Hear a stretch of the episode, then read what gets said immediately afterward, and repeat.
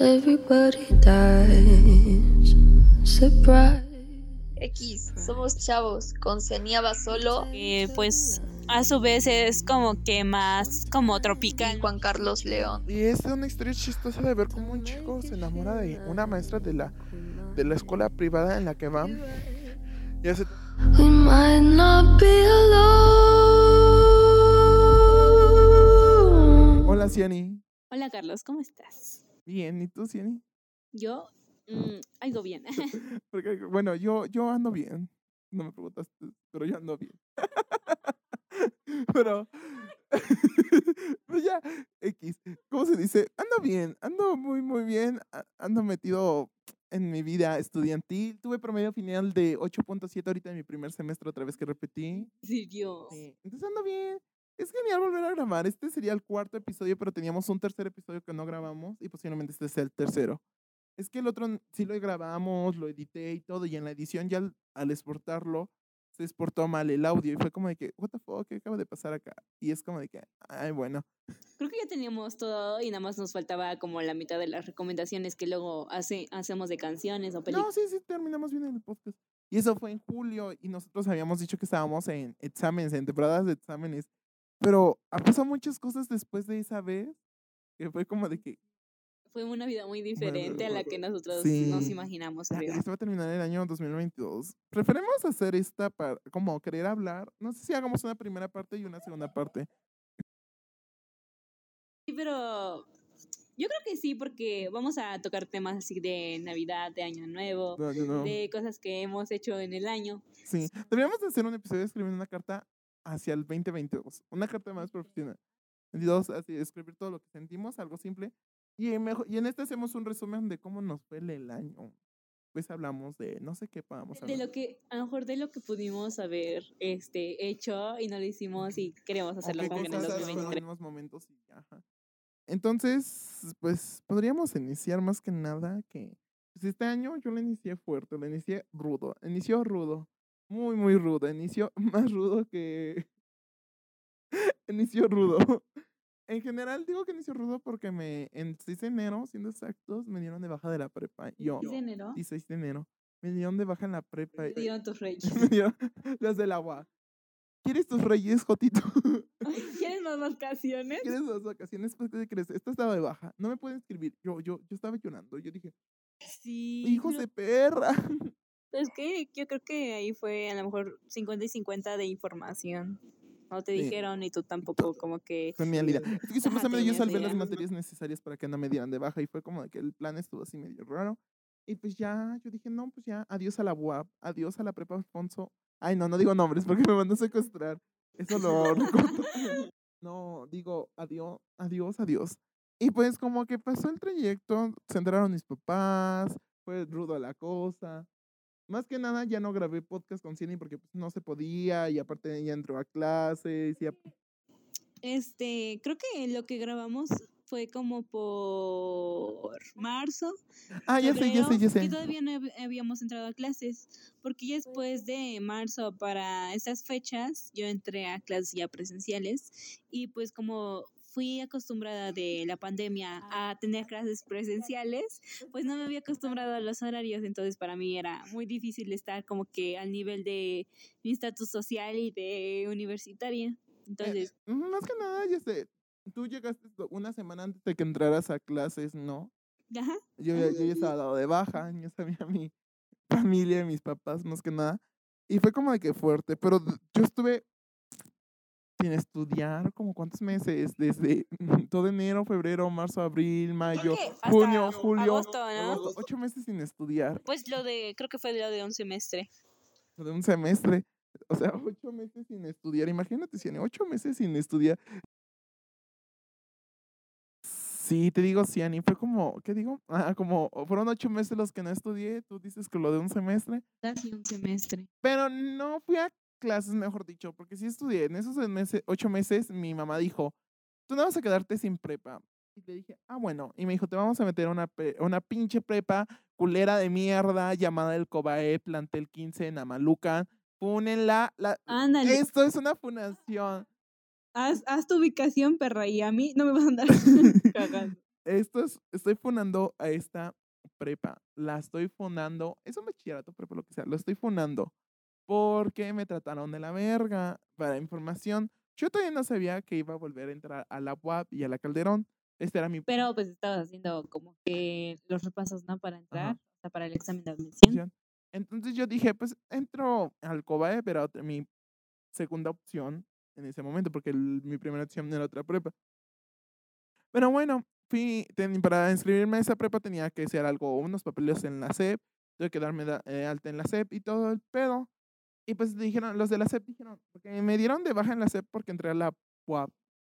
Y me dijeron, güey, pues es que mire, mi hijo, por su edad, ya está bien ruco, tienes 16 años y en mayo cumples 17. Y ya no creo que te dejen estudiar. Y yo, ¿En cuál? en, en cualquier prepa, supuestamente bachiller. Pero dijeron, lo, yo lo que les recomiendo es que vayan a preguntar a la prepa. Y pues nos quedaba de paso ir al plantel 15, Cobaep, eh, un pinches escuelas disque pre- de un poco alto, pres- no alto prestigio, pero sí demandadas porque son, se supone que son prepas buenas. Y más que nada, más que nada, ¿cómo se dice esta cosa? pues ya fuimos a preguntar, fui con mi mamá y tocamos, ¿no? Tocamos porque todavía había clases. Y nos salió a atender como una maestra, porque ni era secretaria, nada. Ni tienen dirección. Para empezar, no tienen una dirección, una dirección grande. Eh, es- está, toda está toda chiquita. Y mi mamá me preguntó, es que vengo de la SEP. Y primero dijo, nosotros no tenemos nada que ver con la nosotros, Ah, bueno. Pero tengo una duda, ¿van a aceptar a mi hijo por mi edad? Eso se ve en la convocatoria. Y mi mamá, yo, eh, ya habíamos visto la convocatoria mi mamá y yo, y no sabía nada. No, es que no, en la plataforma, señorita, le estaba chingue a mi mamá. No, mi mamá estaba paciente y normal le dijo, no, es que quiero saber si por la edad no la van a aceptar. Mi mamá todavía estaba formando una frase cuando la señora le cerró la puerta. Dije, no mames, no mames, qué fea forma de tratar. Aparte de que les vas a ir a dejar más de mil pesos lo que les dejas para la pinche inscripción. Sí, pero sabes que a lo mejor es profesional y no deberían de hacer eso porque pues también hablan mal. habla mal de la escuela. Es, nada más es sacar dinero. Porque, deja tú, creo que cobraron más de 700 pesos para el examen de admisión. O sea, sí te sacan un dineral en esa. prepa- Y deja tú, cuando fui a hacer mi registro, cuando fui a hacer mi registro para esa prepa, hice mi registro normal, todo fui al otro día, llevé mis papeles y tomamos la fotografía color. Yo llevaba una camisa naranja. Yo, ya la llevé y dije, no, pues no hay pedo, no, no hay problema. Pe- para esto, pues yo ya había hecho otros papeleos y pues nunca me habían pedido una camisa en específico. Eso ya después les explico el por qué. Bueno, pues el chiste es que llego y me revisan mis papeles y me dice la chica, "Mm, es que la foto está a color, no te la podemos aceptar. Mm, Pues me regresé hasta donde me tomé las fotos, las pedí otra vez en blanco y negro, me las tomaron, volví a subir. Ya me iba a sellar el papel la señora cuando me dice, ay joven, la camisa no es blanca. Y yo, y me dijo, y yo como de que, "Mm, ¿por qué no me dijo? Pues es obvio, es fotografía para inscripción. Y yo como, no, pues yo no sabía. Pues no, no, no. Pues no se sé". supone que todas las fotografías te piden algo formal y lo Algo- único que pides pues es una playera ahora- blanca, ¿no? O sea, porque todas las fotografías tienen blanca. Pero yo no pensé en ese momento y como que me lo dijo obvio, pero yo llevo una camisa formal naranja plancha y me dijo, es que se lo hubiera aceptado a color. Y yo como que no mames. Me acababa de decir que era por, no me lo aceptaba porque era a color la fotografía. Ella me hubiera dicho, no, la camisa tiene que ser blanca. Eh, No, no, que me dijo, no, es que está color la fotografía. Yo ya iba en perro, ya me datos. Pues ya voy al otro día, ya me tomo las fotografías con una camisa blanca. Voy y pues ya es como de que, güey, pues no, bueno, todo esto, sepa la cosa, sepa la, la otra. Y ya, ¿cómo se dice? Y ya para esto, para esto, para esto, para esto, pues ya mi papá había ido a preguntar a la UAP si podía volver a intentar el examen. Yo suponía que ya no, porque pues me habían dado de baja y como que vetado, ¿no? Y me dijeron que sí, que se podía volver a intentarlo. Y ya fue como otra segunda opción. Pero para esto volví a ir a la prepa y me dijeron, ¿qué cree, joven? Por su edad ya no lo vamos a poder aceptar. Puede ser que usted pase el examen. Me iban a hacer, y hacer pagar, no sé, creo que fueron ocho.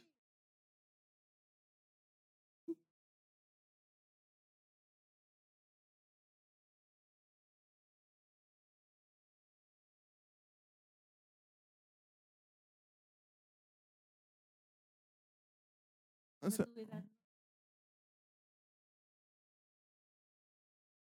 exacto. Y es que más que nada fue como de que mi coraje fue como de que con esta señorita fue como de que todavía voy a pagar por un examen que voy a presentar, todavía no.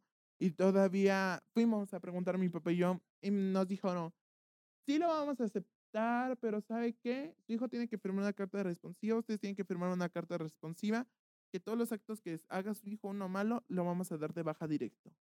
Y yo dije, esto es una forma de decir, tu hijo está grande, puedes sacar a los niños, porque es alguien ya grande, nada más por un año mayor que los que van en quinto semestre, es ya, o sea, ya definitivamente. Y, y se me hizo de mal plan. Y si reprueba una sola materia, ya no le vamos a dar permiso de cursar extra y ordinario. Y yo fue como, o sea, eh, cuando lo vi dije, pues sí, pero ya analizando dije, no, esto tiene que ver otro trasfondo, más que nada porque, ¿cómo decirlo? Asocian que porque es alguien mayor de edad, o sea, porque asocian que es alguien mayor de edad es por alguien que ya lo dieron de baja, podría ser sí, pero ¿qué tal si hubieron dos, hubieron chicos que se esperaron hasta que terminara la cuarentena o tienen dos años repetidos desde la secundaria y ya no les vas a dar permiso que tengan la oportunidad de recursar una materia que posiblemente no, no sea tanto que porque ellos no quieren tengan una dificultad. ¿Cómo decir? Más de una dificultad psicológica, puede ser depresión. Ojo, también de que como pasamos pandemia, pues todo el mundo pues este, se sufrió a lo mejor económicamente y a lo mejor nada más el sustento que se tenía en la casa, a lo mejor era el papá, la mamá, el hermano, y pues no tenían como para una educación estable, o sea, una, una economía estable y que también pues razonaran también en eso, o sea, no simplemente por la edad. Ajá, o sea, pudo haber repetido, tú, entró hasta esa edad por, por esas situaciones y dije, se hace injusto que estén clasificando, no, este chico ya reprobó, ¿para qué queremos seguirlo? Tenía para qué repetir.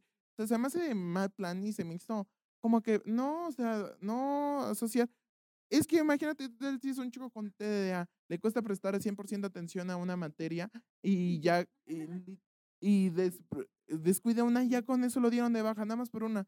O sea, entiendo que su reglamento puede ser, a los chicos normales, pues después de cinco materias los dan de baja, ahí sí es comprensible, pero nada más porque tú ya tienes una edad, ya tienen de baja, se dije, no, no, no. Y desde ahí dije, no, yo no quiero entrar a esa pinche prepa. Yo no quiero entrar a esa pinche prepa. Y vuelvo a quemarla. Es Cobaep. Y Cobaep no nada más hay en, en el estado de Puebla. Cobaep hay en todo México, en Jalapa, en Ciudad de México. O sea, para que si quieren meter a inscribir o sus papás los quieren inscribir en Cobaep, los manden a la verga. Y si esto se vuelve famoso, suban este audio porque yo de no, uno al Cobaep, uno a esta prepa. Porque son prepas que igual pueden. Primero dije, mi mamá preguntó, una vez que mi mamá preguntó que si iban a dejar pasar, que si pasaba, que si iban a dejarme entrar normal. Y dijo la señorita, dijo la señorita, dijo, pues si pasa el examen, sí. Y mi mamá fue como que no dicen intrusos. Este dato, no vamos a decir nombres. Yo tengo a un familiar cercano, que dice familiar cercano, conoce otro familiar cercano, que entró al COBAEP y dio dinero y lo aceptaron. O sea, es mentira que te aceptan por el examen, son corruptos. O sea, esto ya es información funable y me vale que me metan una demanda. Porque el maltrato y todo que te hacen, además de, ¿cómo, cómo decirlo? falta de profesionalismo, eso muestra lo que, aquí vas a entrar a una preparatoria que no te va a dar suficiente educación y que limiten a ciertos chicos al estudio. Se me hace mal plan que tú estés limitando a un chico que quiera estudiar y quiera sobresalir y ya lo estás condenando. Eso es una condena ya no es al estudio. Y pues bendito sea el Señor que volví a estudiar para el examen. Estuve esos ocho meses, siete meses, porque ya en, ya en julio ya sabía siete meses o seis meses estuve estudiando para eh, un examen, estuve estudiando, para mis guías, volví a presentarlo en la UAP, volví a quedar en la prepa en la que estaba. Y fue como de que yo dije, no, pues está bien, volví a quedar. Y pues para todo este plan, pues Ian y yo sí seguíamos comunicándonos y todo. Y fue como de que, oh my God, estábamos así intensos, pasé el examen, lastimosamente. Mi amiga Ceni no lo pasó, ahorita nos va a contar su lado. nos va a contar el lado de su asunto, cómo estuvo. Y pues ya fue como que estuvo bien mi año. Empecé un tratamiento psicológico de ciertos problemitas que tuve. Estoy bien, tratado. Y pues en general, muy bien, muy bien. Eh, mejoré mis notas en la, en la prepa. Ahorita estoy teniendo buenos maestros, buenos compañeros, hice nuevos amigos. Está más chido entrar a presencial. Es que literal fue horrible estar eh, estudiando en, ¿cómo se dice? En línea en línea, o sea, no, no podías socializar, trataba ver una pinche pantalla. No es lo mismo que puedas aclarar tus dudas en el momento, en el presente, en el que puedes meterte actividades extracurriculares. Ahorita yo estoy en canto, en teatro y como que te llena más, te generas, te sientes más vivo.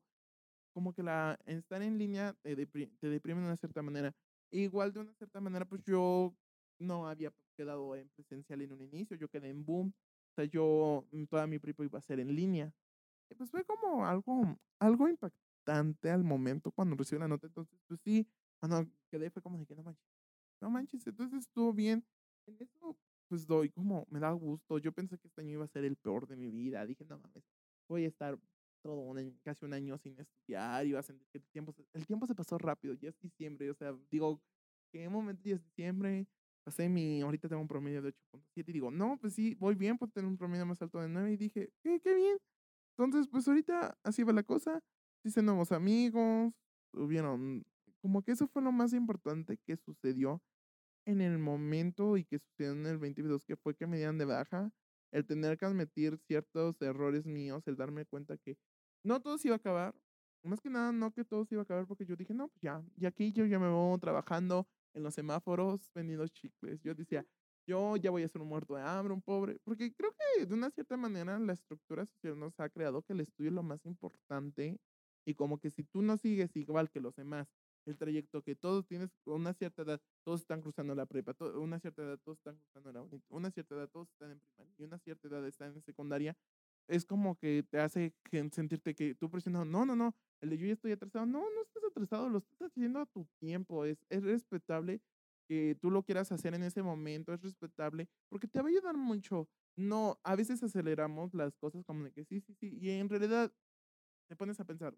¿cuánto he comprendido de todo lo que estoy viviendo? ¿Cuánto? Y entonces, no, de una cierta manera, eso fue algo que dije, no, pues en ningún momento se está acabando mi vida, eh, no, no ha pasado nada, nada más fue que me dieran de baja y ya, fue algo X, o sea, y, es, y eso más que nada a los jóvenes y a los padres como tratar de dar a entender como si tu hijo llega a reprobar materias o lo llegan a dar de baja, no lo veas de tanto de que, no mames, hijo, ¿por qué lo hiciste eso? ¿Por qué? O explotar, sino más que nada descubrir el por qué, porque a veces ese por qué tiene que ver con otros problemas, tiene que ver asuntos emocionales, tiene que ver porque no se le da el estudio y tú tienes que ver las formas en que tú lo puedes ayudar y darle ese apoyo, más que nada como padre o propio hermano. Y como familia, porque a veces la familia es como de que, ah, ya no dieron de. No, no, es, no hace nada. Nada más se la pasa acostada y es como de que, güey, tú no sabes lo que está pasando a esa persona. Entonces esa persona está deprimida y necesita el apoyo y tú lo estás chingue y chingue y por eso no puedo prestarle el 100% de atención a las materias. Y como escuela darte cuenta cuando tus estudiantes no están bien, porque los profesores se dan cuenta, se dan cuenta cuando el rendimiento el rendimiento estudiantil de un estudiante no es el 100% correcto, como de que como profesor tienes que darte cuenta de que preguntarle o decirle, oye, ¿estás bien? ¿Por qué no me entrega los trabajos? Cuenta, que se deja que abrir, porque a veces no tiene que ver con eso. Entonces, pues sí, así está la cosa. Y pues otra cosa que igual este año, pues es que hice amistades y perdí amistades. ¿Y tú, Ciani, cómo fue tu año? Creo que yo en enero inicié como, pues bien, porque como me fui de viaje a otro estado, pues como que me libré de las cosas que pasé del 2022.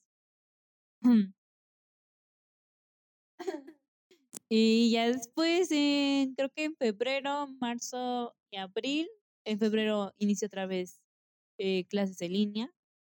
Y este,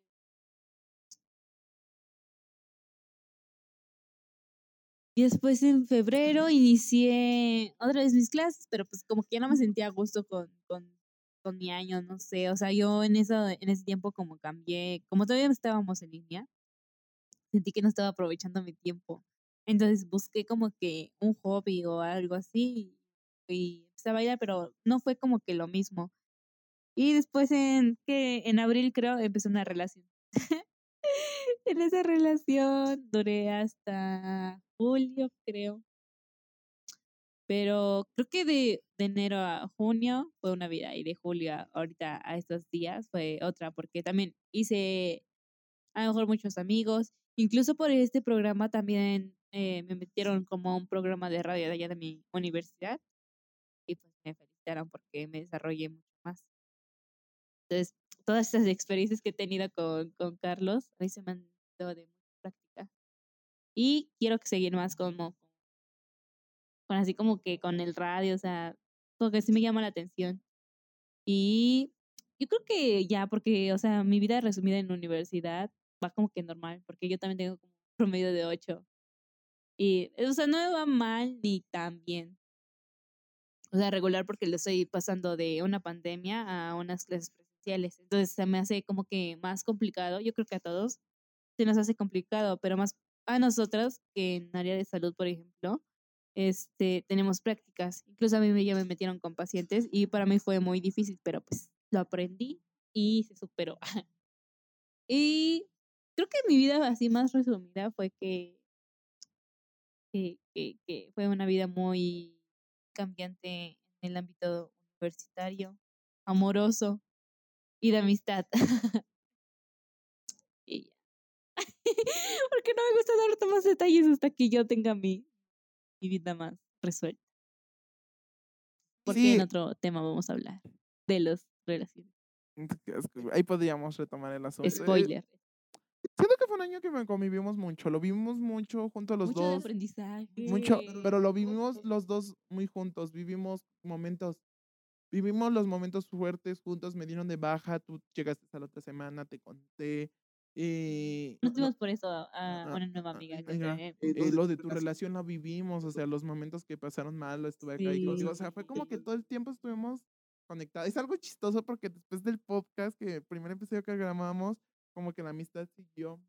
Ajá, reforzándose más, porque antes cuando grabábamos el primer tema, como que sí se sentía como que todavía la atención, pero pues ahorita ya no, porque incluso podemos hablar temas muy aparte de esto, incluso seguir platicando muy aparte también de lo, del radio.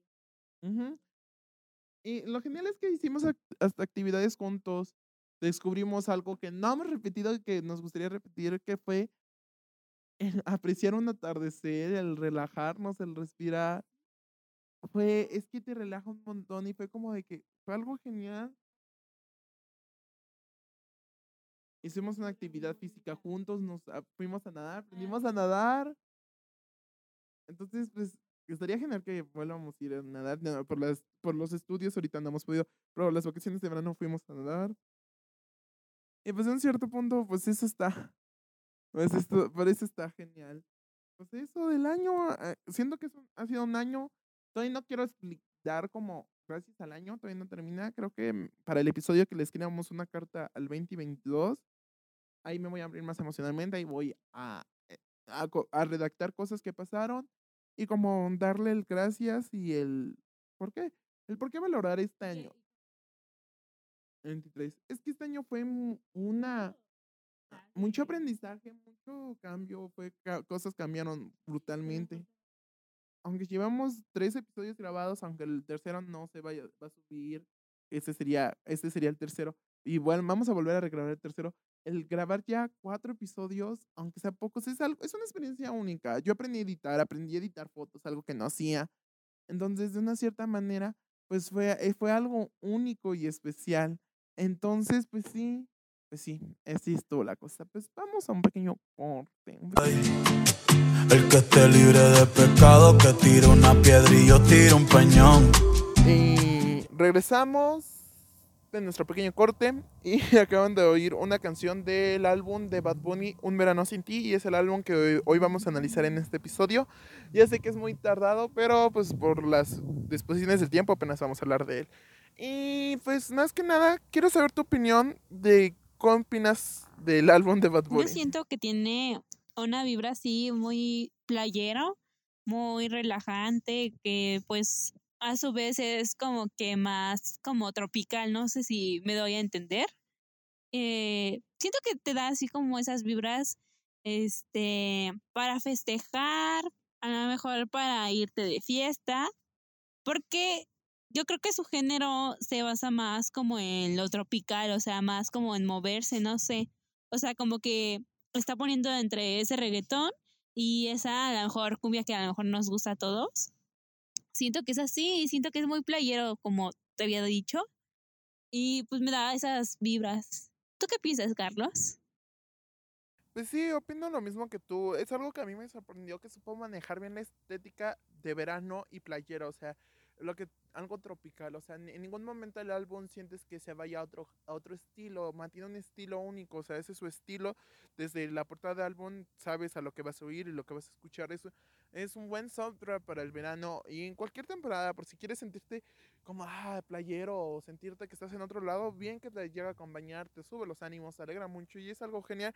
Eh, me sorprende como un artista como Bad Bunny que sepa mantenerse en una estética, sol- solo una estética, que no se nota que sacó un álbum con un montón de canciones que ni concuerdan, que ni mantienen el estilo, pero todas las canciones mantienen un estilo, mantienen un estilo único y eso muestra su pasión como artista al- hacia la música, que sí se compromete como artista, o sea, creo que cada vez está ganando el rango, el rango para que lo consideremos a un, un cantante artístico, o sea, mm, obviamente como todo hay artistas pop y entra en eso, o sea, ya no pasa de ser a alguien popular nada más por canciones tontas o bobas, sino es alguien que ya sabe manejar un estilo y entiende mejor ese concepto. Y pues otra cosa es que me encanta que se sepa mezclar bien con todos los géneros que graba, o sea, pasamos de ir a bachata, a un rock alternativo y otros géneros, es algo genial que se sepa adaptar, eso muestra, vuelvo a repetir, muestra su rango actoral y, y multifacético que tiene Bad Bunny, se muestra que pues ya por algo lo nominaron este año al, a, lo- a mejor álbum en los Grammy, o sea, está mostrando que es un artista que está abriendo paso, o sea, se muestra, muestra que es mucho mejor que otros cantantes que ya tienen años en el reggaetón como J Balbi y Bad Bunny. Es alguien que nunca se ha mantenido en polémicas, es alguien que cada vez va mejorando y mejorando, está entrando y es algo sorprendente que cada vez gen- genera un público más grande porque yo primero no me gustaba Bad Bunny y cuando oí este álbum fue por recomendación de Spotify y lo oí y dije, güey, me agradó, o sea, fue algo que dije, me, me gustó y es un álbum que recomiendo. Recomiendo mucho que la gente lo oiga, que se abra a oírlo. Toda esa gente juvenil que tenía esa mente de Bad Bunny, es un álbum que vas a simpatizar mucho con él. Tú, Ciani, ¿qué opinas de todo eso? Siento que también supo evolucionar así como dices eh, en su música y en su género porque pues hay que recordar que Bad Bunny inició eh, su carrera musical eh, con el trap. Entonces eh, más o menos me acuerdo como pues, tal vez fan no tan fan de él pero pues sí me acuerdo de algunas de sus canciones que empezó en el 2016 17 con reggaetón. Entonces supo mezclar este artistas que estaban en, en el top, como por ejemplo Ozuna y Arcángel, que hacían igual como que Exacto, esa, exacto. esa, este, esa como mezcla entre un reggaetón y un trap. Entonces, pues sabemos que el trap es algo más como erótico, es algo también un poquito más explícito, igual como el reggaetón. Entonces, pues yo digo que Bad Bunny también se supo apropiar de su propio tema. Y pues, o sea, incluso la voz, este, pues no es como, por ejemplo, no sé, o sea, nosotros, a nosotros como jóvenes sí nos gusta y a lo mejor como adultos, pues no les gusta tanto por, eh, porque, pues a mi opinión, dicen que es este, es más como, más literal, más como directo. Y pues recordemos que también a lo mejor la bachata o cumbias son este, son un género ya muy, muy, muy, este, controversial. Entonces, pues me refiero a que pues todo el mundo lo, ten- lo tendría que escuchar y pues siento que mi recomendación es eso, pues que no se lo tomen a lo mejor tan personal o que en verdad se espanten por algunas personas que podamos mencionar. Sí, más que nada lo que muestra es que supo mejorar, o sea, supo cambiar letras que dejaran de ser misóginas y machistas, supo entender que hay un gran público mujer que le gusta el reggaetón y por qué no cantarles a ellas desde, desde que escribió Yo Perrosa le mostró ese cambio más que nada, pero otra cosa, eh, igual con ahorita con la canción de Andrea que habló de que en realidad pues lo que busca una mujer más que nada es comprensión y atención y es algo genial que un cantante que inició cantando trap, que de una cierta manera ese género eh, llega a ser machista y misógino, pues es algo genial.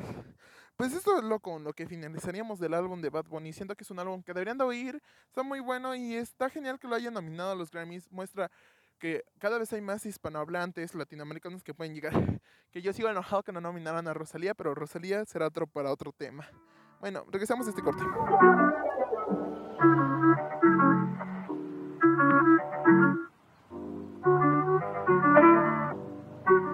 Regresamos en nuestro corte. En esta parte no está Ciani porque pues, no tuvo recomendaciones.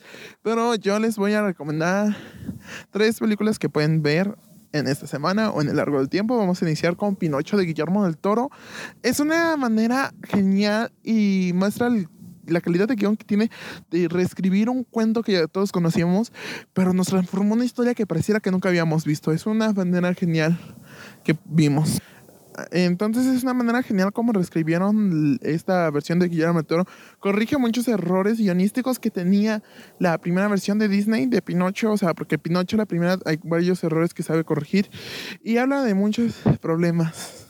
Es la primera recomendación. La segunda recomendación que les hago es que vean. Ah, y la otra recomendación sería esta película de Wes Anderson, que es tres, son. Es una película cómica para toda la familia que te puede agradar. Y es algo genial. Tiene, es una de las primeras películas de Wes Anderson y pues se nota la gran diferencia de cómo iniciaba agarrando su estilo único. Y es una historia chistosa de ver cómo un chico se enamora de una maestra de la, de la escuela privada en la que va y hace todo para ligársela y tienen conflictos y eso hace que afecte en su desarrollo, pero al mismo tiempo crea un mejor amigo que es un señor multimillonario. Y entonces es chistoso ver una historia que podríamos decir que es muy surreal, pero el verla te hace sentirla tan real y dices, güey, o sea, te la compras. Y les voy a recomendar una que se acaba de estrenar en Netflix, que es Bardo. Cuando yo la vi en cines fue una, una genialidad. Y siento que ahorita en casi igual es una buena película que puedes ver. Bardo es, está...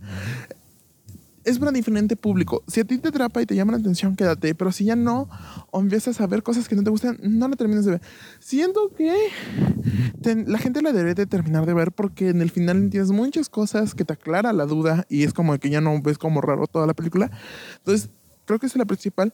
Terminar de ver. Sé que no todo el público le va a gustar. Pero si te encantan las películas con buena fotografía, con una buena sonora, con buenas actuaciones y con unas historias locas, te va a encantar. Eh, Bardo es una película que es difícil de hacer una hipnosis, pero voy a tratar de hacerla.